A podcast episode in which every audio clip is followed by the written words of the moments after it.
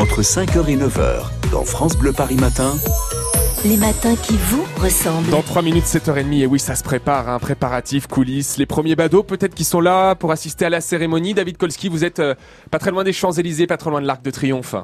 Alors là, je suis euh, en haut des Champs-Élysées pour tout vous dire, euh, à quelques mètres de l'Arc de Triomphe. On a fait des essais de sono. Il y a déjà beaucoup de lumières euh, qui sont installées. On est en train de voir que tout fonctionne bien pour les commémorations qui vont débuter tout à l'heure hein, pour ce 74e anniversaire de la victoire du 8 mai 45. Il y a énormément de forces de police, de, de, maintien de l'ordre qui sont déployées. C'est très très intéressant. Pour tout vous dire, je suis arrivé assez tôt. J'ai fait tout le tour hein, de l'étoile, donc j'ai été dans toutes les avenues, que ça soit l'avenue Marceau, l'avenue Foch, l'avenue l'avenue Kléber, l'avenue de la Grande Armée, bien évidemment l'avenue des Champs-Élysées. On a euh, beaucoup, beaucoup, beaucoup de, fourgons qui sont déployés. Euh, dans chaque avenue, il y en a environ une dizaine et sur l'avenue des Champs-Élysées, au moins deux fois plus.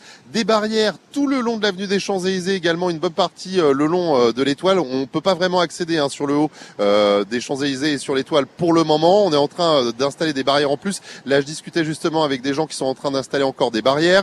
On va fermer tout ça à la circulation. C'est tout le secteur hein, qui va être bloqué, adjacente également, euh, tout le secteur euh, de l'étoile, l'Arc de Triomphe et des Champs-Élysées. Alors là, je discutais justement avec des gradés de la préfecture de police, ils me disaient aux alentours des 8 heures, donc on peut encore un petit peu euh, se balader, mais ça commence à être de plus en plus restreint. la circulation va bientôt s'arrêter. Et puis j'étais avec Grégory qui lui a été bah, un petit peu chassé. Alors Grégory, qu'est-ce qu'il fait? Le matin, en fait, il se balade avec son fourgon et il dépose des trottinettes un petit peu partout. Ah oui, il y en a et on plus lui a en plus demandé de, déposer des trottinettes un peu plus bas sur le secteur puisqu'on lui a dit que c'était pas possible de déposer des trottinettes là. Donc il me disait, je sais pas trop ce que je vais faire de mes trottinettes. Euh, donc il est reparti avec son fourgon et ses trottinettes qu'on lui a fait remballer. Est-ce qu'il y a les premiers badauds, David? Est-ce que vous assistez comme ça à l'installation de plusieurs euh, personnes qui veulent être au premier plan?